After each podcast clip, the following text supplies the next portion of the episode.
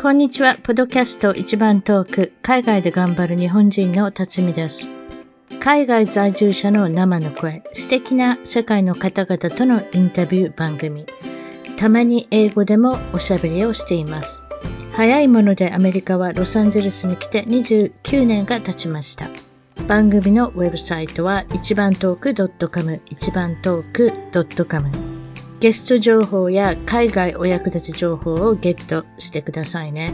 番組からのお願いです。iTunes ポドキャストのアプリから一番トークの批評、レビューから5つ星をいただけたら嬉しいです。星が増えるとランキングが上がり、もっとたくさんの方々に聞いていただけるので、ぜひ私の小さな番組を応援してください。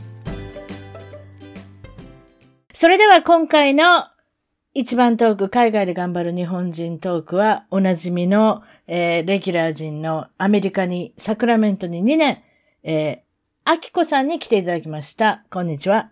こんにちは。お久しぶりです。お久しぶりですね。長いこと喋ってませんでした。皆さん、あきこさんファンの方はもう本当に、あの、いやいや本当に長らくお待たせしましたということでですね。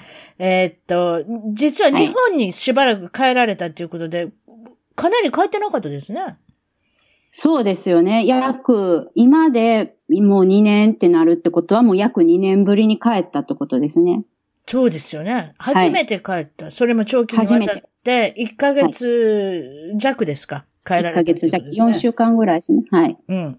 で、その時に、まあいろいろあるんですけど、何をお土産に買って帰ったんでしょう？まずそこから行きましょう。日本に受けそうなものを一生懸命考えて一生懸命考えました。で、夏場なのでチョコレート系は溶けるし。私それ失敗しました。それ失敗しました。はい、ですよね。え、ぐちゃぐちゃ。おなじみ、バスボディワークスでしょ、まず。これは、あれですね。液体石鹸だとか、石鹸とか、ボディローションとか、そういうものが売ってる。その中何を買うんですか？あのー、えー、っとね、私の場合は、まあ、ボディーソープと、あと、あれです。あの、手消毒するやつあるじゃないですか。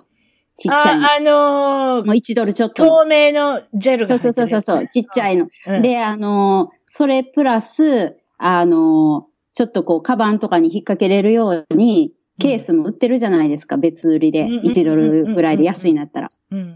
それを、だいたい40個ずつぐらい、バーって買って。すごい。誰でももうばらまけるように。そうそうそう、ばらまけるように。で、それはすっごいもう子供も大人も大喜びでしたね。ばい菌殺せるし、素晴らしい匂いが、こう、手に香りがつくしってことですか？そうそうそうそう。そういうことですか？日本の場合は多分あるでしょばい菌は殺せるけど、うーん、この匂いはやっぱりばい菌殺したっていう感じの匂いかなみたいな。そうそうそう、やと思います。消毒系の匂いですね。うん、うん。あれは確かにいいですね。可愛いしね。そう、そう、可愛いんですよ。だからみんな可愛い、キャいい匂いって言って、私あの、バケツにブワーって入れて、うん、はい、どうぞ、こっから選んでってボンって渡したもんやから、また選ぶのがまた選ぶの大大変ですよ。あの、ちょっとつけてみてたりとか、匂ってみたりとか。そうそうそうそう。それって 店先のことになってしまう。それって例えばちっちゃいね、瓶っていうかプラスチックの瓶に入ってるんですけれども、あれなくなったらあれですか？あの、入れ替えは買えるんですか？そういうこと？入れ替えは、だからまた私が次に帰った時にみんな待っててね、みたいな感じ。ああ、それで、あの、空っぽのまま待っててね、私がちゃんと入れてあげれるからそうそうそうそうでも、匂い、匂いに関しては保証はないから、これで我慢しといてね、みたいな。いいじゃないですかね。そう。それはすごい、あの、良かったですね。女性に受けますね。うん、受けますね。ほんで、あと、おなじみ、トレーダー上ですね。トレジョーの何買ってかれるんですか？えっと、まず、布製のエコバッグ。うん。あれめちゃめちゃ受けんねんね。あれいくらで買えるんですか？あそんなこと言っちゃいけないか？でもいいかんですか バラシの人もこうなったら値段をいくらで買えるんですか？あれ。えっと、3ドルちょっとぐらい。サンフランシスコ用とかありました？なんか、あの、そういうのあるって聞きましたよ。私もらってもらいましたけど、サンフランシスコの人から。えー、そうなんですか？それはわかんないですね、うんうん、記念。記念版があるみたいですよ。サクラメント版とか。え、それ見たことないです。そうすれば、そういうふうにすればもっと売れるかもですね。だってお土産用に。うん。うん。だそれをめっちゃ大量に、またそれも20枚ずつぐらい買って、大人にそれを配って。ですね。もうお得意様ですね、トレジョーの。びっくりしたでしょ？なんでこの人こんなに買うんだろうって。言われまいや、でもなんかお土産でしょ？みたいな。タグも全部つけとくよねみたいな感じで。そんな人多いんちゃいます？結構いますよ、結構、はいはい、お土産。ということは、日本も、あれですか、グローサリーショップ、いいわゆる食品、スーパー系に行くと、もう、あれですか、袋もらえないの？ナイロンの袋。あの、もらえます。もらえるっていうか、あの、もら、いりますか？って聞かれるんですよ。いりますか？って聞かれて、で、いらないって言ったら、うんポイントに加算されるとか、そんなん。おー、そういうふうなことになってるんですか、あと、スーパーによっては、うん1枚10円とか5円とかで、うんうん。あの、お金取られるっていうのもありますけど、日本でしょ？あるんですけど、うん。まあ、全然プラスチックのありますよ、袋いっぱあ、そうなん？うーん。い。でも、エコバッグ持ってる人最近はやっぱり増えてますね、日本でも。やっぱりね、そういうことですよね。まあ、全世界がそういうふうになったらいいんですけれどもね。なるほど。あれは好評でしたね。トレージョの。例えば、お年寄りのお母さんとかにどういうもん買って帰るんですか？もうトレージョとか、あとは何買ったかな？何買ったかな？母には、母あんまりいらないんですよ。もう年いった人ってあんまり食べ物とかもいらなくないですか？もう物を増やしたくないからうるさくないです。そういらんいらんってよう言いますよね。でも食べ物だったら大丈夫。あ、そうです。あんまりもういらんって言われるから、結局子供らの写真を写真立てに入れて渡すとか、もうそんなん、うちの親。で、あとは、親の友達に配れるようにお菓子とかあんなんで、友達にあげてねとかって言った方が喜ぶんですよ。私にはいらんから誰かにあげるやつちょうだいって言われるんですよ。であハンドソープとかなるほど。あ、ハンドソープ。重た。それもバスアップそんなものを密輸したんですか、あ、密輸じゃない。密輸ですね。もう、大 もうかなり密輸重たしましたね、いですよ。ソープ、ソープなんていう石鹸10個20個持ったら大変な重た、重たさ。でもいい匂いのがいっぱいありますね、こっちってね。うん。匂いがきついんですね。うん。こっちの方が、おそらく。多分。強いそうでしょうね。うん。あとコーヒーは、あの、ね、まあ、あの、あの、ダンキンドーナツの、あの、姉さんおすすめのダンキンドーナツのは、喜ばれましたよ。あ、それ飲み素晴らしい。うちの、うん、うちの母とか父もコーヒー豆買い買いますね。あと、ううちの父と母が好きなチューインガム。日本のチューインガム味がすぐなくなるけれども、はい、はい。アメリカのチューインガムは味がなくならないから、長いこと食べれるからいいって言って。あ、そうなんですね。うん、うん。ロッテは、ロッテのガムはすぐ味なくなるって言ってたよ。確かにそうやな。ううんん。こっちの方が味が長い。あと、例えば、あの、なんていうのかな。ククラウンとかで、詰め物とかしてたりとか、あと、かぶせるとかありますよ。あの、歯医者の。ああいうものについたりするんですよね、チューインガムが。うんうんうんうん日本のやつは。でも、アメリカのやつはつかないとかって言ってた。ああ、そうなんや、知らんかった。お年寄り向けでしょ？ああ、でも次は、治療化次持って帰ろうされてる人にはちょうどいいっていう。え、何ですか？次持って帰るには。あ、次持って帰ろうと決めてんのは、うん。私、思い浮かばかったんですよ。思い浮かばなかったんですよ、今回はね。けど帰ってから思ったのは、うんあの、チョコレートが溶けんの無理だったら、あの、シーズキャンディーズの、あの、あるじゃないですか。はい。あの、チョコレートのロリポップとか。チョコレートのキャンディーロ。ーリーポップ受けますね、あれね。カラメル味とかね。そう、チョ。コレート味とかバニラ味とかって。うん。あれはもう絶対次持って帰ろうと思って。それはいけああ、ますね。失敗溶けないでしたいと思って。すからね。あと、はい？シーズ、シーズキャンディーっていうのはアメリカしかないですからね。ですよね。なんか、銀座、銀座表参道、東京に2店舗だけあるらしいですよ。あるんですか？東京に。おーそうですか。うん、うん、うん。うんあれはけど、そんなとこ行けないし、ね。確かカリフォルニアですよ。ね。ロサンゼルスかなんかから出てきたんだと思いますけれども。あと、意外に受けるのはサラチャソースっていう。あ、そうです、。そうです。今、いわゆるスパイシーな真っ赤なソースが、あの、プラスチックのボトルに入ってるんですけど、これを、もう中毒性があります、あれは。っていうのは中毒性ってことないですけど、ねあれがなくて食べれない人がいます。うちも餃子のタレにあれを入れる。うん。うん。何でもあれ入れますもん。何でも、何でもパポン酢。にもあれを入れる。そうすると美味しくなる。うん。うん。っていうことで。そう。それはすごい良かったです。あの、友達のお家で帰ってすぐにパーティーするって決まってたんですよ。うんうん、うん。帰国パーティーしてくれるっていうので、で、それで、そのシラチャソースとマヨネーズで、あの、スパイシーソースを作って、マヨネーズ。はいはいはい。ねそれいいですね。でそれでこう。うん。野菜をディップするのとか、あとは、あの、ハーマス？ハマス、あはい。うんはい。を、と、トルティーヤの、あの、あるじゃないですか、ペラペラのやつ。はい。パンみたいなやつ。うん。ピタパン。うん。そう、そう、それを、まあ、あの、もう、行く直前に、す、すこれも全部トレジョなんですけど、トレジョで買って、うんで、スーツケースに行く直前にパって入れて、うん。もう、友達の家で、いろいろ披露したら、めっちゃ喜ばれましたね。あれの、あなたのスーツケース100キロぐらいあったんですか？ひょっとしたら。サラダソース重たいですよ。液体だし、あと石鹸も持って帰ったって言ってるし、もう大変だ液体もんばっかりじゃないですか。うん、あ、そう。まあ皆さん、はいサラダソース、あれ1本、また、えーちょっとネタバレしますけれども。だいたい 3, ビ3ドルぐらいで売ってますもんね。そう、こっちでは安いんですよね。アメリカ、日本では倍ぐらいすると思う。倍以上すんじゃいますかね。あれもあれもカリフォルニアのベトナム人の人か中国人の人が開発したんですよ、あれ。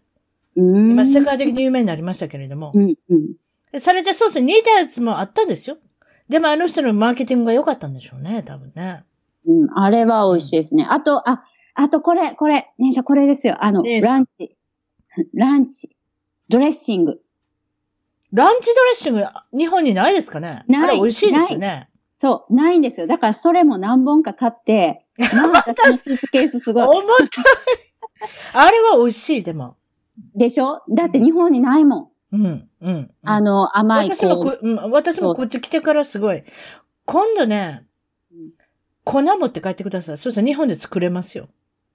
粉があるんですか？うん。ランチドレッシングの元の粉があるんですよ。それプラスサワークリームとかなんか入れるんちゃいますか？ヘビー。はいはいはいはいはいはいはい。なんかそんなんもありますよ。ええー、見てみよあなたのことが心配になったから、もう腕ちぎれますやん、そんなんで。いいや、まあでも、うち子供が、あの、皆さんご存知の通り、子供が、まあ一応、一番下のチビ含め3人いてるじゃないですか。で、今回子供と私だけで帰国したんですよ。うんうんうんうんうんうん。なので、一応、人数いてるので、スーツケース何個も持っていけるので、ばらまけるんですね、スーツケースの中で。確かに、これで商売したらいかがですか？だから、そんなんやってる人いっぱいいますようん。でしょ？だから数揃えて、うん。人を雇ってついてきてもらうんですって。だからその子の分 運べるから。そこまでしてスーツケースを運ぶ。だからいわゆる運び屋じゃないですけれども。だからその子が来たら、バイトの子が来たら、たくさん持って帰れるので、それだけに参加してる人とかって聞いたことありますよ。輸出入してる人で。実際飛行機代取れるんですかね？じゃあ、それどれ、それどれぐらいかけるのか知りませんよ。倍かけたり3倍かけたりするんじゃないですか？例えば中古の服とかありますやん。日本で手に入らないような変わったもの。そういうものを買って帰るに違いますちょっと私はそれ想像のことなんですけれども。あと、カルディの説明ってことになってるんですが、これカルディっていうのはこれ輸輸入品を取りか取り扱ってるチェーン店ですか？そういうことですか？そうですね。日本にある、うん。あの、日本の方はもうご存知かと思いますけど、いろんなあらゆるモールとか、ショッピングモールとか、あと、大きい駅の中とか、そういうところにあるんですけど、そこにシラチャソースとか、そういうこう、海外のちょっとした、あの、注目されてるものが売ってるっていうところで、だからそこでも手に入るんですけどね。ただ値段がすると思うんですよ。うんうんうんうん。うん。だってね、あの、そのトレジョのバッグもさっき、あの、大きい声で言えませんけど、3ドルぐらいとかって言ってたじゃないですか。うんうんうん。あれが日本でやったら、もうセレクトショップ、なんかどっかでこう、ちょっと売ってたりするんですよ。うん。あのトレジョのエコバッグですらね。うん。何本ぐらい？で千、千何ぼとかすうわるんですよ。ー、あきこさんいかがですか？ビジネス。ありえない。ありえないでしょだからみんなに、わあ、こんなんもらっていいの？とか言われるんですけど、心の中でめっちゃ安いねんけどとかって思いながら。そう、そう3ドルぐらいやねんけど、みたいな。300円ちょっとやねんけど、みたいな。なるほど。そうそうあそう、でもカルディってまあそういった意味では、例えばコーヒー豆が売ってたり、ここに、あの、世界中の変わ世界中の変わった、いわゆるトレーダー上のミニ版みたいなのがあるってことですね。そうですね。うーん、そうですか。それで、あの、まあ、辛い、先ほどサラチャソースが出ましたけれども、あれはいわゆるアジア料理に向くじゃないですか。向きますね、向きまで、すね。プラス先ほど言ったハマスみたいに、もう何でもあれを入れたら、とりあえずやってみて。うん。サラチャソース入れてみて、これでうまいこと言ったらもう、うん。サラチャソース今ハンバーグにも入ってますからね。ですね。ドレッシングでもありますしね。もう何でもありますサラサラチャね。ソースのオプションがあるんですよ、最近。なのでポテトチップスとかもあるでしょ？それ味の。あります。あれはいわゆるねバブなんですけれども、でも、それと違って、メキシコ料理、いわゆる、その、なん、なんていうんですかね、カリフォルニアで一番外国料理としてもてはやされているのは、隣のメキシコのお料理なんですけれども、はい、この辛さとまた違いますね。違いますね。いわゆるハラピーニョっていう、その、うんあの、唐辛子があるんですけど、それの辛さとプラスクミンっていう香辛料が入ってくるので、うんうんまあもちろん日本人に受けるかどうか知りませんけれども、うん、うん、うん、うん、うん。いかちょっとがですか違いますね。いや、私はもうだいぶ慣れてき、きたんですけど、うん。あの、ただ、こっちはすっごい、あの、日本でいうパクチうん。ーがすっごい入ってますよね。だからたまにパクチー入りすぎやなっていうようなのもありますけども、それぐらいでもうあとはだいぶ美味しく食べれるようになったけど、あんまりメキシカン系のをお土産で持って帰っても多分そんなに嬉しがられないんやろうなっていう気は日本にあんまり広がってないですね、メキシコ系のね。食べタコスぐらいかな。ううん。タコスぐらい。先ほど言ったパクチー、こっちでセレントロっていうやつはうんうん、非常にきつい味がしますからね。きついですもんね。いわゆる日本のセリみたいなのがあるでしょうね。あれもね。中国セリと違うのかなただ、ハラペーニョは大好きでしょうね、と思うんですよ、日本人。確かに。うん。あ、だから、ハラペーニョの、あ、これもまた重くなったんですけど、ハラペーニョの酢漬けあの、そんなん持って帰ったんですか？また水が入ってますね持って帰った。水というか持って帰りましたよ酢が入ってますね。あそう、あ。メキシカンのスーパー行って、ハラペーニョの、まあまあ、そこら辺のスーパーでも売ってますけども、うん。あの、それを、こう、お酒でこう、お酒の会があるじゃないですか、日本に帰ったらね。そこでこれちょっとこう、つまんでみて、みたいな感じで出したりとかしましたね。それも良かったです。重量オーバーにはならなかったんですね。だから、たくさん、もうすごい振り分けが大変でしょ。体重計乗りました？いや、でも、いけました。あの、一応。体重計私いつも体重計を抱えて乗って自分でマイナスしてってやるんですけど。なるほど。いや、いけましたよ。うん言うても、そんなもんぐらいですもん。ねえ。ただ、うん、ただ、ハラペーニョが日本にないっていうので、うんあの、若漏れあるじゃないですか。あ、アボカドは出てきましたでしょ？日本にも。日本にあります。なので、その日本のアボカドをつく、扱って、うんあのー若漏れを作ろうと思ったけど、ハラペーニョがないって思って、私はハラペーニョ入れたかったんですよ。うん。あれ入れたら、大大概入れるのはオニオン。私は赤オニオン入れますか、赤オニオン。そして、えっ、と、トマトの刻んだのと、ハラピーニョの、まあもちろんフレッシュがあればフレッシュを入れますけれども、それとガーリックのパウダーと、私はクミンを入れますね。そこに。あそれで塩ですね。それで終わりですね。あ、んそう、そのハラペーニョがなくて、で、あの、お土産で持って帰ったハラペーニョの酢漬けのやつをうん。入れた。入れたら、入れたんですけど、うーん、こっちで作るのとちょっと違うってやっぱりちょっ思とフレッシュと違いますもんね。違います、違いいます。ううんん。けど、やっぱり、あんまりこう、普段食べないものを、こう、ちょこちょこっとこう、こっちで学んだものを、日本で作ってあげて披露すると、大したものなくても、うん喜ばれますね。確かに。うん。確かにそんなん良かったですよ。あうん。先ほど言った若漏れの中に、私のこのシークレット、えっと、素材で入れるものが一つあるんです。あの、ブ、あの、クノールから出てるブイヨンの粉ありますやろ？見たことありません？うんスープの素みたいな粉があるんですよ。日本にいるはいはいはいはいはいあのいわゆる顆粒系の粉っていうのがあるんですけども。はいはいはい。クノールっていうのはメキシコ系のスペイン系の、あの、まあ、スープの会社から出てるそのクノールのスープの元の粉末系ですね。それをちょろっとだけ入れるんですよ。そうすると美味しくなるんですよ。なんぼでも食べれる。うん、へえ、エクノールって会社ですよね？日本にありません？クノールって。ありますあります。そこが出してるスープの元スープの。元っていうのがあるんですよ。顆粒っていうか、うん、粉が。それのビーフ味っていうのがあって、ビーフの方がチキンよりも味が濃いので、私は、えっと、同じ塩分のことを考えたらビーフの方を入れるんですけれども、それを少し、あの、はいはいはいはい。腹、あの、先ほど言ったワーカモレっていうそのディップの中に入れるんです。そうすると美味しくなるんですよ。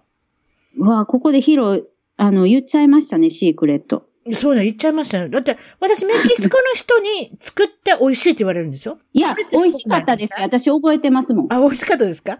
だからだ、だからそれがシークレットだったんですよ、実は。辰巳さんは別に何もしてないです。辰巳さんがそれアイデアを思い浮かんだだけであって。で、メキシコの人に美味しいって言われるから、私はもうそれで自慢なんですよ。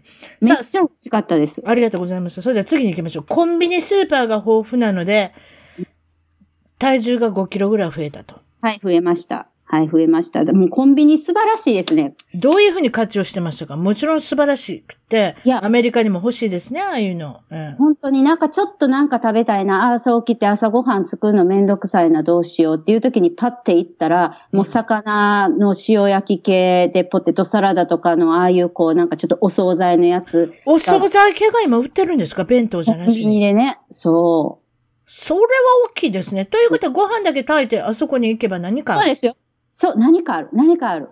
うーん。あ、そう。昔はちょっといわゆる駅弁系のね、なまあまあそういうか、あれですけれど、弁当。うんまあさらにあってそうめんとかね、うん冷麺とかそうなんだったら、今おかず系がありますか？きんぴらごぼうからサバ？サバがある。サバ、サバに明太子がなんかこう入ってるやつがもう美味しすぎて、それめちゃめちゃ美味しそうですやん。めっちゃ美味しい。もう今よだれで出てき酒の。魚にいいじゃないですか。そうですよ。もうそれ朝から食べてもう、うわ、幸せやわーとかって言いながら食べてましたもん。こっちは大変ですよね。サバ一つ買うにも。本当に。うんわざわざそこに行かないといけないし。それが冷凍だったら、それを溶かさなきゃいけないっていう。そう、そうなんですよ。そうなんです。大変でしょ？うん。サバ食べるにもだから苦労がいるんですよ。ポッと食べれない。もう焼いたものなんか売ってない。だで、しかも塩鮭なんてないじゃないですか、こっちに。確かに。塩普通のサーモンまあもちろん日本の日系のスーパーに行ってあるかもですけどね。うん。うんで、。美味しくないし。うん。確かに。うん、サーモンはサーモンなんですけど、なんであんなに美味しくないんでしょうね？なんででしょうね？あの水臭いっていうか、な、なんなんやろ、あのそう、匂い。水臭いんですよ。そう、そう。オレンジの部分の、オレンジの実が水臭い。そういうことそうななんですよ。まあ、いいわゆる塩してないってことでしょうね。それ、うんそれ同じもんだと思いますよ、確かに。ええ。でもまあ塩をしてたら、そうなるんじゃない？塩、塩鮭っていうのは美味しいっていう。それも美味しい塩でやってるってことそうですよね。。日本産ですよ、しかも。子供さん何食べてましたか？コンビニの。もう抹茶系？抹茶、抹茶はいなんですか？抹茶ケーキ、抹茶アイス？とか、そんなん、そんなんとか、あと、こう、白玉団子が入ってるやつ？うん、美味しそうね。和菓子系、そう、とか、ああ、とはだいぶタピオカ？書いてない。うん。タピオカね。こっちでもあの、ボバ、ボバジュースとかね、そうそうそうそうボバすごい人気ああれがコンビニで買えるんですか？ボバ系が。そうなんですよ。コンビニで買えるんですよ。マジで？スーパーで売ってるんですあかんわ。それ、私もボバ好きなんですよ、最近。あ、ハマってます？ね、あれハマったら怖いですね。すごいカロリーとかさ、シュガーとか、あ、わからない。砂糖とかいっぱいありそうですけれども。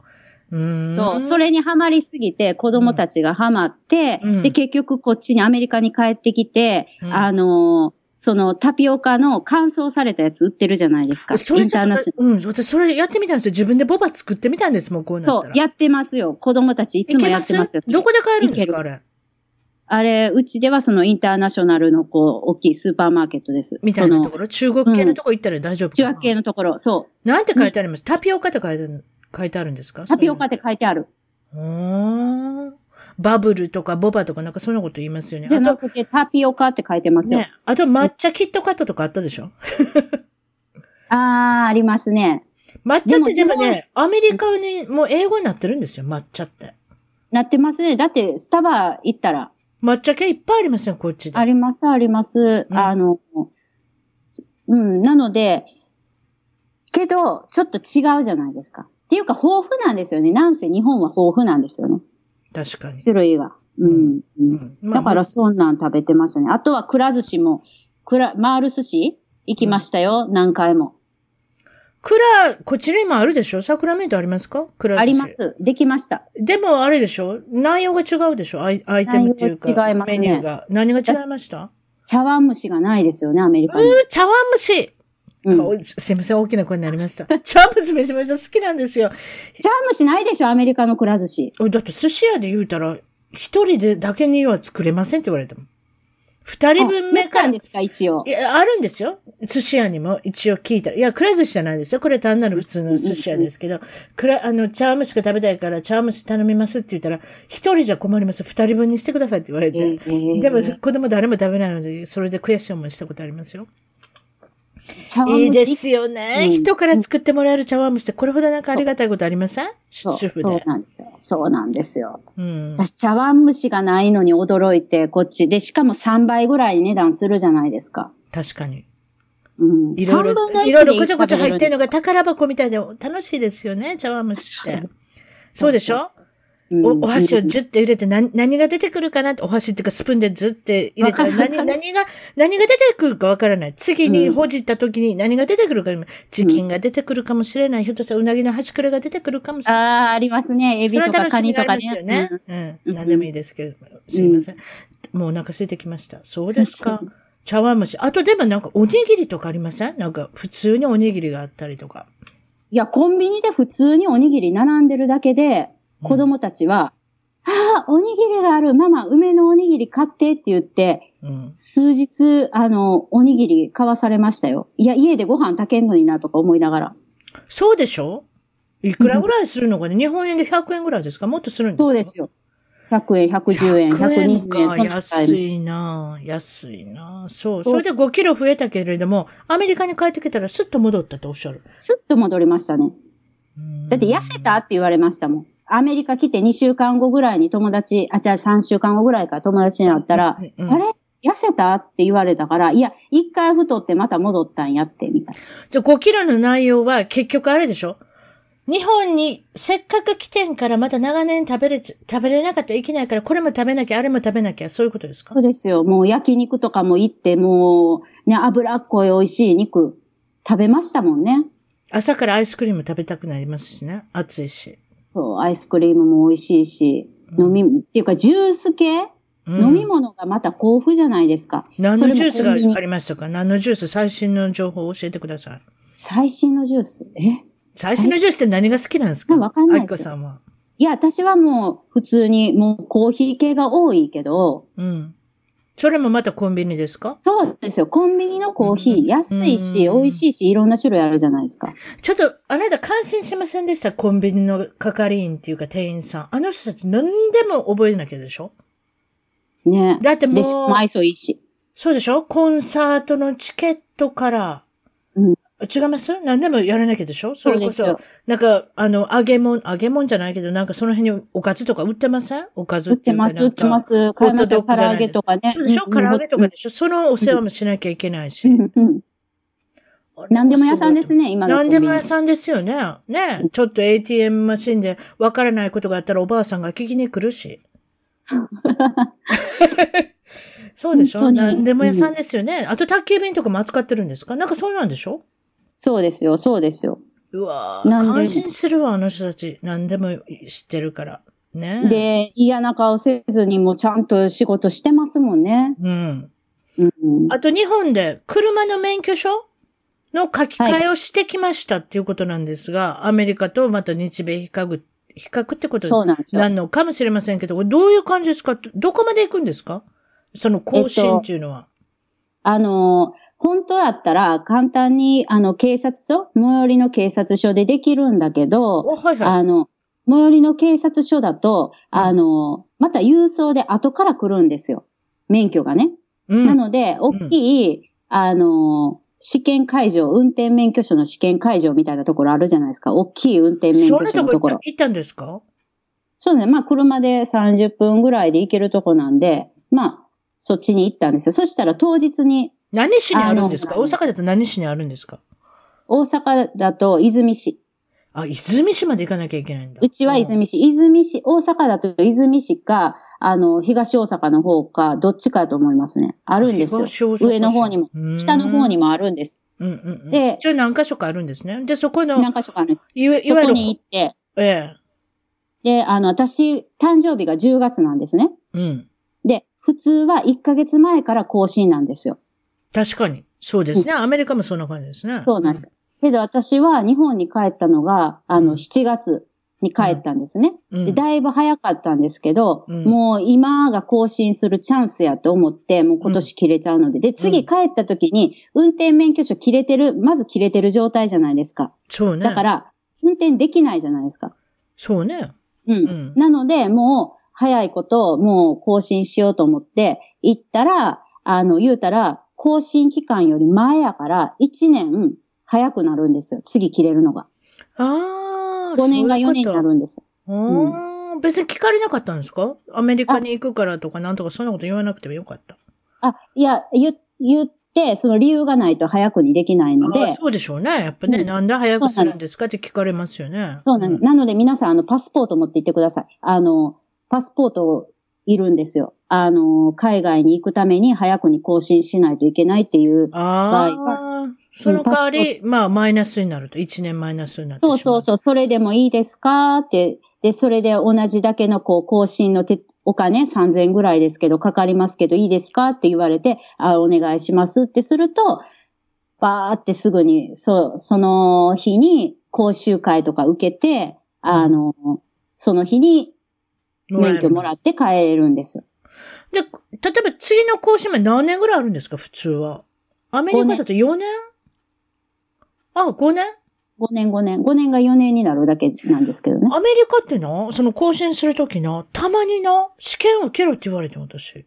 あ、らしいですね。抽選で。ランダムですって言われて。ランダム私だからってことないんだと思うんですけれどだも。と思います。ランダム。ムで、だから、あの、大概普通は、えーっと、もうオンラインでできるんですね、更新っていうのは。で、わざわざその、試験所っていうか、まあ、いわゆる DMB っていうですね、はいはいはい。交通管理局まで行かなくていいんですけども、私の場合は来てくださいって言われて、うんうんうんうん。それでいきなり試験受けたらどうなったと思います？私なんか物えどうなったんですか？物の見事に滑りましたよ。あ、そうなんですか？こんな滑った人間が何十年も運転してたのかってことになりますけれども、例えば、アルコールが何パーセント体に入ってたら、はい飲酒運転っていうのは変わるんですね、あれってね。はいはいはいはい。筆記試験を受けたんですか？筆記だけですか？あ筆記だけ、あ、別に実技はしなくていい。実技なんかしたらさらに落落ちるかもしれないでしょ？実技なんか絶対嫌ですよね、もうあれ。絶対。無理です。でもこっちのいいのは、あれじゃないですか、オートマ持っていけるじゃないですか。はいはいはいはい。アメ日本ってまだあれ違いますの？ stick shift いや、ってやつ。オートマですよ。オートマですか？あ、そうですか。私相当昔のこと言いましたね。オートマ以外の車なんかないでしょだって今。ないですよなあ。あると思うけど乗ったことないですよ。しかも今、オートマ限定とかってなってますから。ミッション乗りたい人はミッション用のちゃんと、あの、講習受け確かにて、試験受けないとダメ。確かに日本はそこまで行ったら車があるけれど、アメリカの場合は自分で車持って行きますからね。その辺の違いはありますよね。確かに。でもね、それで筆記試験受けたんですよ。でも、2回目で通りましたけど。ああ、よかった。よかった。うん、でも恥でしょまさかそんなことになると思えへんかって。いや、でも、落ちる人結構いてるみたいですね。全然勉強していけへんかった。まあ、べ、まあ、運転してたら何でも答えれるやろって。それも。いや、あれ勉強しないと無理ですよ。ね私も一夜漬けで、あの、ねもう前日にめっちゃ過去問みたいな見て本で受けましたもん、こっちの試験。うん英語で覚えとか、覚えとかなきゃいけないっていうね。うん。ねえ、そう。で、それで、あそうそう、そうなんですよ。で、あ、私の場合、だから日本から本で帰ってきたら、今度、今度はこっちのアメリカの免許の更新がありますよ、みたいなメールが来てたんですよ。うん。手紙が来てて、見たら、コングラチュレーションって書いてましたわ。あの、あなたはもう、あの、特に、受けなくていいって？そうそう、受けなくていい。そうそう、おめでとうございます、みたいな感じで。で、ラッキーって思ったんですよ。メールだけで更新できますって。うんうんうんうん。けど、よくよく調べたら、私の場合は、シティズンではないので、いろいろ外国、人やからね。そう、外国人やから、パスポートから、ビザから、いろんなもの持っていかなあかんから、やっぱり、ね、あの、それをコピーそれも変わったんですよ。だから私の知ってるね。うんいわゆる私もアメリカ30年ぐらいいますやん。うん。多分でも初めの15年間ぐらい、まあ、いわゆるセプテンバー 11th、9月11日の起こる前までは、もうあの、全然管理しなかったんですよ。外国人の人がさっと来て、さっと免許取れた時代ですもん。らしいですね。旅行者が取って聞かないんですよ。ね旅行者が、それで更新の時に4年ごとにアメリカに帰ってきて、そのまま更新してた人知ってますもん。うんうんうん。今はそうじゃないですけどね。でもその時に悪いことした人はそういうことを悪用したわけですよ。まあね。免許証さえ持ってたら、例えば銀行の口座が開けたりとか、その当時はできたんだと思うんですね。だから、ね、悪いお金も向こうからうその海の向こうから遅れたらだだろうし、あと、ね免許証さえ持ってたらアパートも借りれるとか、何でもいろんなことができましたんで、うんうんまあ、それから学んだっていうことで、今は厳しくなったっていうことで、外国人を。厳しすぎます、今。もうビザあっても厳しすぎますもん。ビザだから。うーん、昔からしたらいわゆる考えられない。でも昔は、あまりにもずさんすぎましたね。私がもしもだ大統領とか州知事さんだったら、これはもうかなり、あの、ずさんだなと思いますね。国を守るということを考えるとね。うんうんうん。なるほど。まあ仕方ないですね。うん。病院が、病院をかよ、病院に行ったり、歯医者に行ったりすることも、その短い期間でも、日本では可能ですっていうことなので、それやり方ってどうしたらいいんですか？皆さんこれは聞いておいた方がいいです。あきこさん、うまいことやって、日本の保険もちゃんと手に入れて、病院にも行きました。さあ、どうしましょまあ、あの、市役所に行って、う。うん。あの、転入届を出したらいいんですけど、うん。あの、転入届を出したら、もうその時点で住民票に乗る、住民票ができるじゃないですか、自分の。そうですね。うん。はい。で、その流れで、ただ、あの、だから皆さんできると思うんですよ。生活の拠点を日本に置くっていう風になった場合には、もう転入、転入できるはずなんですけども、はい。まあ、国籍ある人なら簡単に。で、うん、あの、ただ、転入して住民権を持ったら、一応、その、国民の義務として、うん。年金と国民保険うん。と、あと、子供が、あの、修学、あの、なんていうかな、義務教員に当たる子供がいてたら、修学の義務っていうのが出てくるんですよ。おしやの？うん。そうなんですよ。で、うちの場合は、まず、あの、まあ、3週、実質3週間ぐらいしか入れなかったので、うん。あの、自治、自治体によっては、それでも学校に行けって言われる場合があるらしいですよ。はいはいはいはい。うんただ、うちが住んでるところは行って説明して、そしたら、もう教育委員会に、あの、学校行かないことを選択したんですね、うちは。うんうんうん。忙しいので。で、うん。はい。あの、教育委員会にじゃあ学校行きませんって言いに行ってねって言われたので、もうそのままその市役所内にある教育委員会に学校行きませんって言ったら、ああ、はいはい、わかりましたって、またアメリカ行かれるんですね、みたいな感じで終わって、うんで、あと、あの、国民保険の方も、あの、そういう窓口があるから、同じところの、え、回ってくださいって言って回ったら、もうその時点で、私含めた、あの、子供3人の分の、あの、国民保険？うん。のカードと、うん。あの、それも当日、当日もらえるの？当日、当日。で、子供たちは、あの、に乳児医療っていうか、用、なんて言うんですかね？なんていう名前やったかな？忘れたけど、子供用の保険もある、ついてくるんですよ、日本は。子供保険。それも、うん子供保険がついてきて、もうその場でもらって、うんもう速攻その日に、私病院いろんなところにアポイントメント取って、うんあの、歯医者、まず歯を直しましょ歯を直しましょう。歯を見てもらって直う。しましょう。歯ねうん。はい。で、お姉ちゃん、13歳のお姉ちゃんはニキビがでできてきて、とても大変で、アメリカでもどのね、あの薬が合うかとかわからない。だから皮膚科行こうって皮膚科も予約をして、うん。で、小児科に連絡して、今度は予防接種、できる予防接種全部してしまえ、みたいな感じで予防接種。で、子供の場合は、い月、え、1回500円なんですよ。うん、まあ、なんと安い。そう。まあ、これも場所によって市とかによって違うみたいないんですけどろあるで、しょうけどね。うんうちのところは月に2回、あ、うん同じ場所で月に2回500円払ったらそれ以上何回行ってもただやから歯医者さん最初の2回行ってそれ以降削って埋めていろんなことしてもただでした。すごくないです。そう、それはすごいわ。すごい。お母さん、温泉なんか行ってる暇ありませんね。もうとりあえずは病院、病院、病院。そう。治療温泉行けなかったんですそうもうあれですもんね。日本行きが決まった時から治療やで分かってるなっていう。そうだから数パーセントを1回行こうって約束してたのに、うん今回の帰国では行けなかったですもんね。うーん。でも例えばその病院の予約とかもすぐ取れるんですか？だからすぐ取れるんですよ、日本は。うーん、それいいですね。アメリカはめっちゃ数ヶ月待ちとか余裕であるじゃないですか。すごい失礼。だって、あのーいわゆる、まあ、初めて行くお医者さんだったら、もう平気で言いますもん、2ヶ月待ちですよとか。でしょ？でも一回システムに入れば結構はいはい。たやすいんですけどね。でも、そうですね初心の場合は大変なんですよね。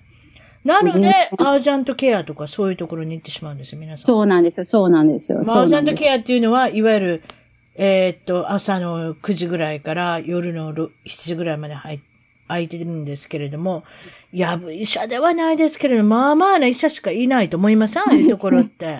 思います。思いますまさか名医がアージェントケアにいると思えないもん、私。思えないですね。だからインフル、もうこれは絶対インフルエンザだろうとか、もう風邪の一種だろう、とりあえず薬処方してくれとかいう時ぐらいしか行こうと思わないですもんね。それが ER です。そういうとこ行ってて、子供連れて行ってて、まあ多分だからおお母さんとかお父さんとか働いてたらその予約が取れないとか、まあ熱が出たらちょっとアージャントケア系統に行ったんだと思うんですよ、私の予想には。うん。うんそうそうあれですよ、子供のがん見逃したんですよ。いわゆる微熱微熱が続いてて、また風邪か、また風邪かってことになったんですけどうん、お母さんはそれ以上の、いわゆる他の病院に行かなかったんですよ。うんうん。お母さんって言っていけませんね、ご両親は。子供は知りませんよ。だっていつも微微熱だから。その微熱という兆候を見逃して、実は白血病だったんですよ。ねかわいそう、本当に。うちもルイでそれ、もう味わったから、もうよっぽどじゃないといかないんですけどね。だから、よっぽど簡単だろうっていう病、風邪、そうでしょ？絶対とかで。うん。うん、うん。だからまあそういうこともあるので、皆さん、まあ気をつけてくださいってことですね。まあそういうとこばっかり行ってるだけが脳じゃないって。やっぱりたまには。それで治らなかったら、やっぱり、うん。普通のいわゆるお医者さんに行かないが、専門医に行った大きいとこにねうん大きいとこに行ってくださいってことなんですが、あと、まあ、日本はすごいです。日本の医療予は防注射もしてきた。これも、これは割と意外なことなんですけれども、日本脳炎っていう、まあ、あの、注射もしてきたっていうことなんですけれども、これは強制的にあれですか？強制の場合もあるし、任意の場合もありますね、予防注射っていうのは。うん。任意で絶対しなあかんってことではないけど、ただやし、みんなやってるっていうような感じですね。だから、やるよねみたいな。ただ、うん。ただ。うん、それも素晴らしいですね。ただ、まあまあ、アメリカも一応保険、どこかの保険入ってたらただですけどね。そうですね注。射の場合子供は。うん。そうですね。うん。そうなんですよ。もうだからもうできる限りのことはしてきましたね。だから皮膚科の先生にも、またアメリカ行くんだけど、お薬ってこれ以上、これって処方箋だけのお薬ですよねって言ったら、あ、じゃあ、もうちょっと4本ずつぐらい塗り薬ね、出しとくわ、とか、そうやっあ、てやってくれるいいじゃないですか。結構、融通が効くんですね。そういうところ、遠いところ行かはるんだったら。そう。これ持ってってくださいって。いいですね。うんうんうんそういうところは。で、また来てね、みたいな感じで、もう、もう、なんて素晴らしいって思いながら。日本のたくさんいいところは目につくんですけれども、でも、うんたまに日本で、あ、これあんまり良くないな、アメリカに慣れてしまってるからかな。でも、い意外に、外から見た日本が見えるときもありますね。それあが電車に乗ろうとしたとき、その、ね。電車に乗いわゆろうとした時る関西航、あ関西空港に着きました。さあ、はい電車に乗って家を帰りましょうっていう時はに思ったことをちょっと教えてください。えーっと、あの、簡単に言うと、うん。人が多くって、うん。あの、で、私たちは子供連れてスーツケースがあってっていう状態だったんで。子供3人も連れてるんですね。一応言っておきましょう。皆さんも忘れてるかもしれません。はい、子供さんは三人3人子はい供がいるということで、はいそういうことですね。それで、はいで、主人は空港まで迎えには来てたんですよ。だから主人もいてたんですね。韓国人。ううん。ん。ただ、お、あの、覚えてます ?G20 があったの知ってます？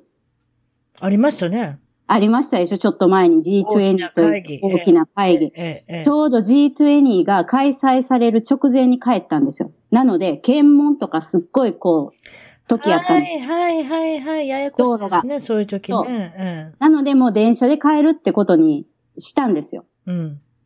で、ほんで、電車で帰って、途中までは、あの、指定席のある急行で、あの、まあ、特急みたいなんで行って、で、途中乗り換えなあかんくって、普通の電車に乗ろうとした時に、うん。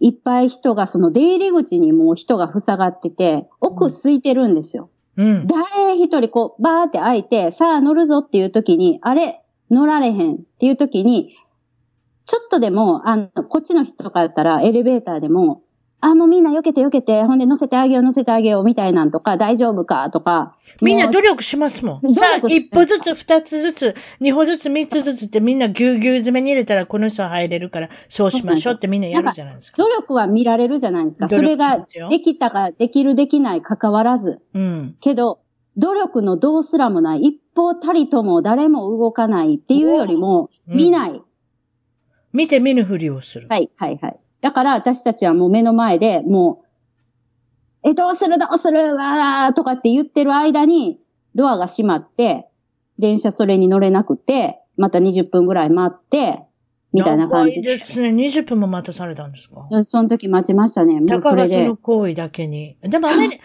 まあ、いわゆるその、まあ、アメリここ今回アメリカの方も褒めさせていただきますけれども、これ例えばアメリカだったら、レイディースファーストで、男の方は必ずドア持ちますね。あの担任さんの方、奥さんだけじゃ、だけじゃないですよ。すね、まずはドアを持って、行きたい人を行かせて、もうひどい人になったら1分2分ずっと持ってる人いますもん、おじちゃんとかでも。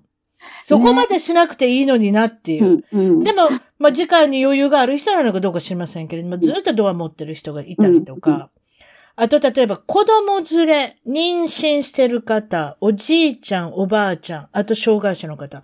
この方に関しては、ちょっと自分の目の中に入ると、ずっと見てますよ。どこで声かけようかなと、困ってるんじゃないかと。お荷物持ちましょうかとか。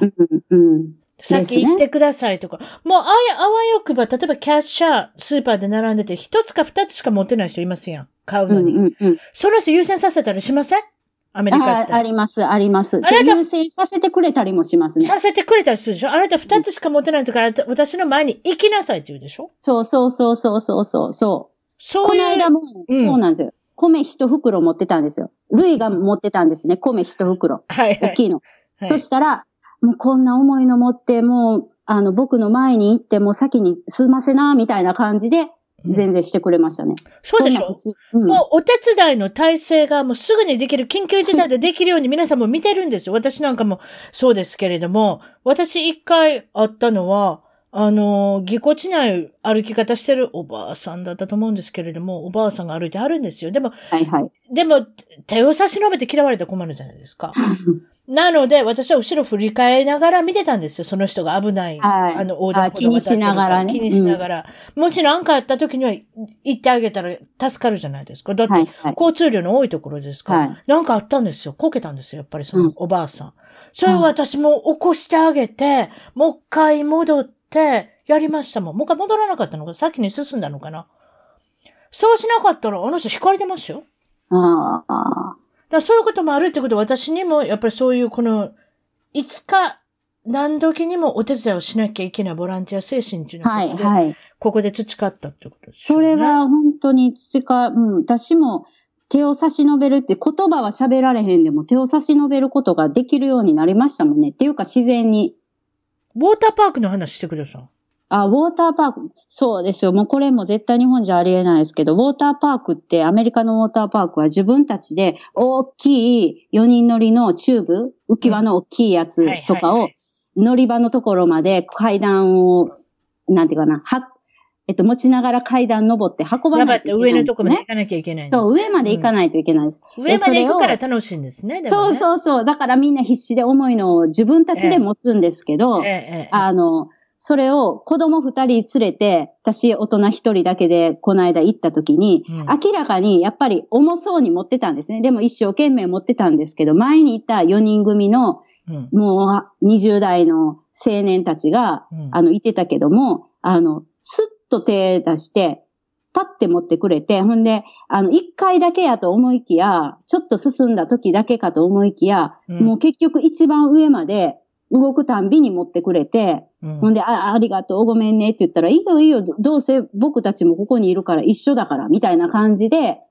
いやもう助かったわ、って思って、こういうところが大好きやわ、カリフォルニアと思いながら。例えば日本で20代のね、前半の男性っていうか、若い兄ちゃんがね、そんなもんやります？やらないと思いますよ。うん。うん。席も。助けるのがかわいそうって思うんちゃいますかねわかんない。電車とかでも席譲らないでしょ？そういう子たち多分。うん。あ、かわいそう恥ずかしい。恥ずかしいから、うん、恥ずかしいから。わかんない。でも席も優先座席の前に、うん。あの、3歳のうちの一番ちび寝てたから抱っこして、うんすり革持って、うんで、立ってても、みんな、マジでですか？スマホです。マジでですか？優先座席で、ね。それって見せ、見て見ぬふりじゃないですか、いわゆる。そう、でもそれが普通なんでしょうね。っていうか、それそんなありえないですね。子供が疲れるようなに、こうなんていうかな、お出かけ？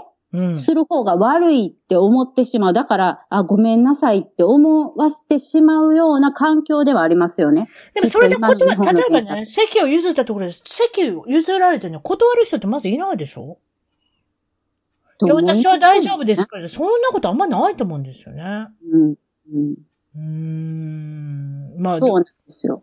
まあ、少しそういうところが残念ですね。例の見て見ぬふりをするが多いね。あの人が多い。別に年齢関係なしにね、全体的にそういうところがあるんではないかという。だってベビーカーのお母さんを電車でこうなんかちょっとこう助けてる人とかってみ見ないじゃないですか。見たことないんですよね、あんまり。うんうん。私はあの双子ちゃんのベビーカーとかなんか持ってる人で重そうな人がおったら降りる時とかにちょっと手伝ったりとかしてたんですよ。日本にいてる時に。まあ助産師っていう職業柄もあったんで余計なんですけども。うん、けど、え、今回アメリカに来たら、もうみんななんかあったらすぐ、なんかもう助けてくれるじゃないですか。ちょっとなんかどっかでうんベビーカーが引っかかってたりとかしたら一緒に持ち上げてくれたりとか。そうなんですよ。ね。そうなんですよ。ブワーって人来るでしょ。っていうことは皆さん、ん。もう皆さんね、その目の中に入ると、先ほど言った妊婦さんであったり、子供連れであったり、お年寄りであったり、あと障害者であったり、子供さんだけとか。皆さん気をつけてるんです。何かあった時にはもう、だ、もうあれですよ、ダッシュですよ。そうなんですよ。うんそうなんですよ。で、泣いても叫んでも何をしても、もうしょうがないね。でも大丈夫。もう子供なんだから仕方ないからいいわよって無理しなくてって、もう、あの、そんな感じですもんね。もう泣いてても子供だから仕方ないって。いや、うるさくてごめんなさいとかって言うじゃないですか、私は。うん。そうんん。ですよけ、ど、ね、冷ややかな目であんまりここで子育てしてて見られることはない。まあ確かに子供が多いですからね。うんということは子供が多いイコール子供を産んだ人がいっぱいいるってことですよね。うん。なので、産んだ人、もちろんそのお父さんだったらそうやってたことがある人だから、子供がギャーって泣いてもあんまり嫌な顔しする人いないんですって。うん、ね。いないんですって一言のように言ってるいないいないんですよ。例えば私が子供、そうですね、1歳ぐらい、1歳になるかならない赤ちゃんを連れて、上のお姉ちゃんを連れて、一回ミシガン州、うちの旦那の田舎に帰ったことがあるんですけど、プロペラ機ですよね。ちっちゃいプロペラ機に乗ったら、だいたい皆さんも100人ぐらいしか乗ってなかったんですけれども、皆さんが拍手喝采したんですよ。なんでだと思います？お降り、降り、まあ、いわゆる着陸した時には、お宅の赤ちゃん1歳ぐらいなのに全然泣かなかった素晴らしいってみんなで拍手しだしたんですよ。わー、すごい。そんなこと絶対日本にないじゃないですか。うん。泣かせないこんなに、こん。なにおとなしい赤ちゃん素晴らしいって褒めてもらったんですよ。でもね、だから、あ、これは日本にはないだろうなと思いましたなね。い、絶対ないと思います。うん。だからみんな、まあそういうふうなことで気をつけてるんですよね。やっぱ子供なんででしょうね。やっぱこれなんででしょう少子化、少子化だからじゃないですか？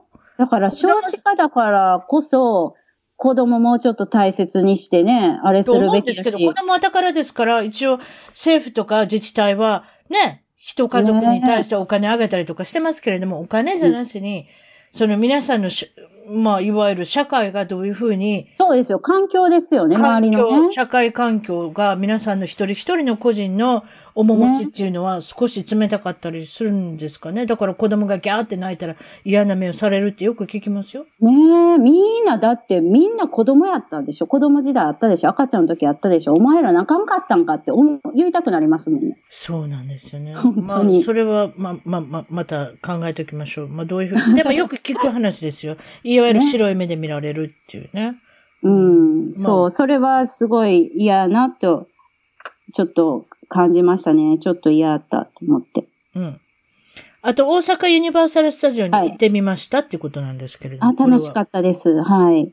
で、あの、まあ、えっと、たまたま、あの、ちょっと関西在住の子供が、うんあの、ただだっていうタダになるっていう期間にちょうど当たったので。いいですね。遊園地でタダっていうのは。そう。だから大人料金の8600円だけでユニバに入れたっていう、もうすごいお得な経験をしたんですけども、うん、あの、まあそれ、そういう機会があったので行ったんですけどね、あの、やっぱりちょっとカリフォルニアに私は馴染んだんやなって思ったのが、その時に一つのアトラクションで長時間並ぶものがあったんですよ。うん。で、そこで並んでる時に前に並んでた人が、まあ、子供連れの方やって、お、誰、お母さんですね、いわゆるね。誰かそうなんですよ。お母さんやって、で、ほんで、もう何気に、どこから来たんですか？とかって喋りかけてしまうんですよね。もう暇やし。アメリカ癖ですね。ええ。それでニニコッともしたんでしょ？多分。誰を見てもニコッとする。そうそうおかしな日本人なんですね、いわゆる。そう、うん、そう、そうなんですよ。そそれで、ちょっと喋るようになって、うん、で、あの、ちょうど喋ってたら、私が今、まあ、このカリフォルニアに住んでるって話をしてたら、うん、その方も、インターナショナルスクールに子供を通わせてるっていうお母さんやって、あ、だからこんなに話が弾んだんやっていうか嫌な顔一つされずね、うん、あの、長話に付き合ってくれたっていうか、うん。うん、まあ、それもあるし、アメリカのこと知りたかったんじゃないですか？あ、それは言ってましたね。いつか行きたいって、行きたい行きたいと思いながら、うん、だって、いわゆる国内のアメリカに入れてはるわけでしょ？そうです。もうそういうおかしい言い方です。アメリカンスクールっていうか。それで子供さんはもちろん英語ができ始めますけれども。そうそうそうそうそうその中で興味があったのは、まあもちろんアメリカンスクールに日本人ばっかりじゃ日本語になってしまうので、現地のね、えっ、ー、と、英語を喋る、いわゆる外人の方が必要になってくるわけですね。おかしな言い方ですけれども。まあ、傾向としては、でも日本人はどんどん増えていく傾向にはあるでしょうけれども、うんうん、それをどうやって保ってるかっていう内容がなかなか興味ある。どうやって保ってるんですか、ね、外国人生徒を常に。学費、学費の減額ですよね。ディスカウント。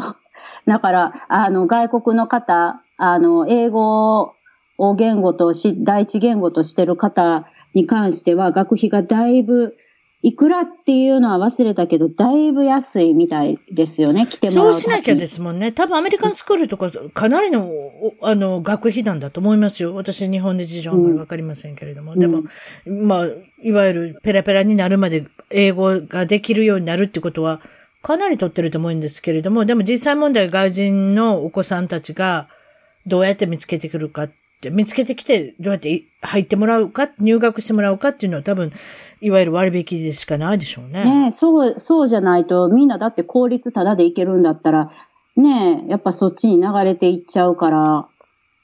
例えば、その学費の差で怒る反対するご両親がいるそう。で、それで、なんか、あの、今は、まあ、一応表向きは、やけど、そういうことはしてないですって学校は言ってるっては言ってたけど、うん、まあ裏ではきっとしてると思うけどね、とはお話しされてたんですけどね。確かに反対するっていうの分からんでもないですけど。分からんでもない。分からんでもないけど、うん、たとえ、もしもあなたが言ってるアメリカンスクールで外人がゼロになった場合、それって怖いですよ。ね、何のことか分からないです先生だけが外人だからビジネスとして成り立とうと思ったら、うん、やっぱり絶対外国人の生徒さんはいるってことだから分からないでもないと思いますけどね、私なんかからしたら。うん、そうですよね。私もそれは、うん、思います。最後にお話したいのは、うん、例えば日本だったらバツイチとかって結構重荷になったりとか、プレッシャーかかったりとか、恥ずかしいとか、あんまり言わないでおこうとか、まあちょっとわからないですよ、その辺の。うん、うん、次の相手を見つけるってことに関してですね。離婚したら。アメリカ、まあ私たちはカリフォルニアにいるんですけれども、カリフォルニアの離婚率は60%か70%の間ぐらいいつも高いですよね。高いんですよ。うん、だから、ね、初婚の方って珍しいんですよ。それで続いてる方っていうのは。なので、カリフォルニアの場合だけか知りませんけど、アメリカの場合は、アメリカでもだいたい50から60でしょうね。その間だと思うんですけれども、うん、離婚したら次の相手が見つかるかってことに関しては、私たちは見つかるとうん、すぐに見つかると私は思ってますね。だってもう困難ですもんね。知らない人とにすぐ話しかけれるそうでしょもんね。私もあれですよ。そこら中にあるそうですよ。私コストコなんかででもなんかよく喋ったりしますよ。ねえ。そういうふうに考えるいや私はあんまり子供連れでいてるから、そんなにこあ確かに確かに喋りかけられるの私は一人ですけど。えー私は一人で行きますけれども。でも例えば、パッと見て、指輪があるとかすぐ皆さんきっと確かめてるだろうし、指輪がなかったらいい、ですね、それね。アメリカ人ね。ええで、指輪がなかったら突撃する人もいるだろうし、ここで一つ二つ押したら、ひょっとしたらデートの一つもできるかもしれない？うん。っていうの結構あるでしょうね。よく見られるのはスポーツのイベント。はあ、はあはあはあはあ、サッカーマムとか、サッカーダディとか、そういうことで、まあ、サッカーに限らないですけれども、うん。まあ学校のね、お友達同士、お友達のお母さん、お父さんがくっついてるケースとかって結構あるみたいですもんね。私の親戚で一人いますよ。サッカーの試合で声かけ合ったっていう。うん、うん、うん。そしたら、サッカーを好き同士だから、それもいいじゃないですか。うん。そして気がついたら、サッカーのチームメイトが兄弟になるんですよ。まあ結婚、だって、再婚した場合はですよ。そういう場合もありますよ。あと、うんとも、私の友達で、小学校で知り合って、結婚して、いわゆる、まあ、クラスメイトが兄弟になるパターンもありますよ。うん、うん、うん、うん。うん。いや、でも、わかる。けど、日本で、例えば、うん。まあ、なんていうかな、片親か片親じゃないか分からへんにしても、まあ、バーに行って、一人かひ、まあ、わかんないけど、あんまりこう、話しかけるとか、そういうのって、ないししないじゃないですか。あと、まあ、アプリあん多いですよ、ね。まり見たことないな。いや、アメリカでもアプリめちゃめちゃ多いですよ。けど、そこら中で知らん人同士めっちゃ喋ってるじゃないですか。確かにそれもいっぱいありますね。うん。ねえ。だから、歩いてたら出会うんでしょうね、きっと。うん。どんな人でもその気になればね。だから声かけたりする。でも、先ほど言いましたけど、アプリが今流行ってるってことは、やっぱりそういった消極的な人もいっぱいいるんですよ。あはんはんはんはん。うん。あと、理想の人を探そうとすると、やっぱり歩いてたら見つからない。だってやっぱり声かけるイコール男性ですやん、普通。で私は女性ですやん。あなたも女性ですけれども。はいはいはい、はい。ももしこれ男性に生まれて、七転び八起きで行かなきゃいけないんですよ。だから断れる可能性もいっぱいあるじゃないですか。うんうんうんうん。ねえ、自分がブラッド・ピットみたいに生まれたらいいですよ。まあね、まあね。そうですね。確かに。でしょ？うんうん。いわゆる俳優さんみたいな綺麗な顔に生まれたらいいですよ。うんそうしたらだ、誰に声かけても、はいって言ってくれるじゃないですか。はいはいはいはいはいはい。うん。でもこれが単なる普通のおっちゃんだったら大変なこともあると思いますね。だから、ね、でも、普通のおっちゃんとかおばちゃんとかでも、うん、あと、だいぶ年いって別れられた方でも、彼氏、彼女がいてたりとか。めちゃめちゃいるんですよすいません？うちの向かいのおじさんの話しましょうかって、またその、うちの向かいのおじさん二人ともいるんですけれども、一人は早く奥奥さんに亡くなられた？まあ、うん早くというか、まあ、比較的、まあ、60いくつで亡くなられたと思いますけれども、すぐに彼女ができるし、うんもう何、何にも見てますよ。違う人、違う相手。その、ん二人いるんですよ。リックさんとジャックさんって言うんですけどね。えエンジェルスの試合によく行くから、私も。連れてあー一緒に行くんですよ。すねうんエンジェルスはいはい仲間がいるんですよ。はいそしたらね、よー彼女変わってますよ。よーって別にめちゃめちゃ変わってるわけなんですよ。2年おきぐらいに変わってますよ。はいはいはいはい。だから皆さんあれなんですよ。アクティブなんですよ。ですね。それはすごい、なんか聞いてて思う。誰々のお母さんが、あの、彼氏がいてるとか、誰々とか、まあ、言うたら、こう、友人の義理のお母さん、お姑さん、まあ、アメリカ人とかですけど、うんあ彼氏がいててどうのこうのとか、普通に聞きますもんね。え、それえ、もうおばあちゃんやんな、みたいな。そう、年だからってことなんじゃ。だからこっち、アメリカだったら年だから赤は着ちゃダメとか、うん。年だからピンクは着ちゃダメとか、そういうのもないし、はないので、そういうとこから延長してですかね。だから男性に関しても、あの、非常にアクティブですよ。女性も。ですね。うん。だから老人会とか老人のそういうイベントとかでもあアクティブなんじゃないですか？声かけ合って。多分。それはすごそうですけどね。だからバイアグラが売れるんですよ、この国は。あー、はいはいはいはいはい。バイアグラって日本にあるのかな？ありますよね、きっとね。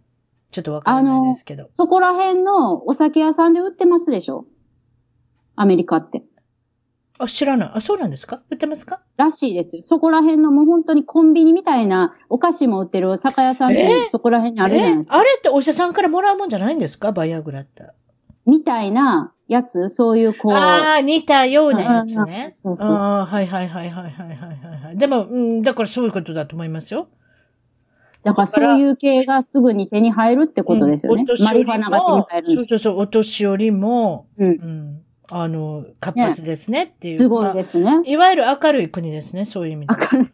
まあ子供はできなくなりますけどね、うん、お年寄りだと。だから、その、うん、そういう心配はなくなりますけれども、皆さん、活発ですね。だから、年だから私は彼がいない、いいらないとか、お年だから女性に声かけていけないっていうこと全くありませんね。皆さんなんかもう知るまでそういうこと、か、本当死ぬまでですよ。だって、向かいのおじさんの中でもかなり年ですよ。でも、うん、すごいですね。え、彼女は同じぐらいのとお年の方ばかりですか？ピンからキリまで？大体似たような年の人と付き合ってありますね。やっぱ話が合いますもんね。そうそう。で、エンゼルスが好きでもないのに、エンゼルスを好きにならせますね、あの人たちは。あ一緒に試合とか行って。あ、はいはいはい。言うてはりますもん。今特訓してるってし、あの、エンゼルスのことを知るために。あの、楽しんでほしいので、試合を何回も連れてってるとか言うてはりましたもん。えー楽しそうですね。アプリとかも楽しんでますよね、結な。構、そうそうそう、楽しんでるんですよ。だから、アプリとかでも結構、だから、年のいった人も、みんな活動してると思いますよ、そういう意味では。へえ、うんさすがですね、やっぱり。うん、だからお年寄りがお年を感じさせないっていうか、年に関係ない国だなってよく思います、私って。